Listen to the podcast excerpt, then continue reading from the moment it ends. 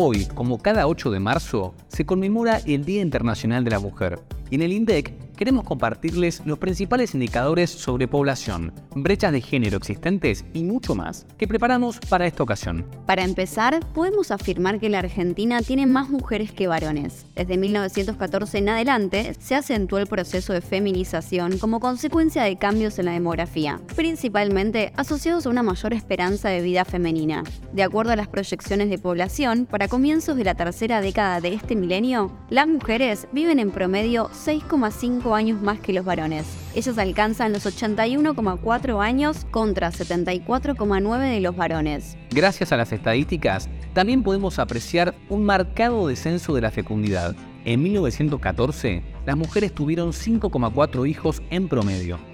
Poco más de un siglo después, ese valor disminuyó alrededor de dos hijos en promedio. Si nos referimos al ámbito educativo, se registran diferencias entre varones y mujeres conforme avanzan los años. Mientras que en el nivel primario la asistencia es casi plena en ambos sexos, en el nivel superior o universitario, el 34,4% de ellas asiste a educación superior o universitaria, mientras que en el caso de ellos cae a 27%.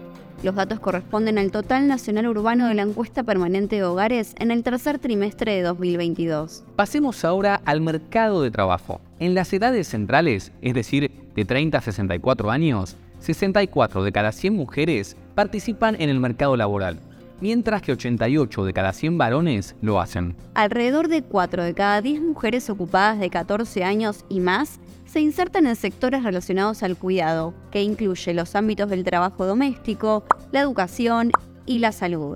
Sin embargo, ¿sabías que ganan menos que los varones en este tipo de trabajos? En el sector educación, por ejemplo, por cada 100 pesos que gana un varón, una mujer obtiene en promedio 91. Y más desigual aún es en salud, en donde ellas ganan 78 pesos por cada 100 que perciben ellos. En el ámbito laboral, el embudo parece angostarse en el trabajo vertical para las mujeres. Mientras que 8 de cada 100 varones accede a puestos jerárquicos, apenas algo más de la mitad de las mujeres lo hacen. Pero las desigualdades no solo se registran por sexo, sino también entre las propias mujeres. La tasa de empleo de las mujeres de menores ingresos es 26 puntos porcentuales menor que la de aquellas del nivel más alto. En cuanto a la educación, 80 de cada 100 mujeres de ingresos más altos asisten al sistema educativo, mientras que entre las que tienen más bajos ingresos, esta proporción decae a 61 de cada 100. Es importante señalar las diferencias existentes en el trabajo no remunerado. Mientras que 92 de cada 100 mujeres realiza, apenas 75 de cada 100 varones lo hace.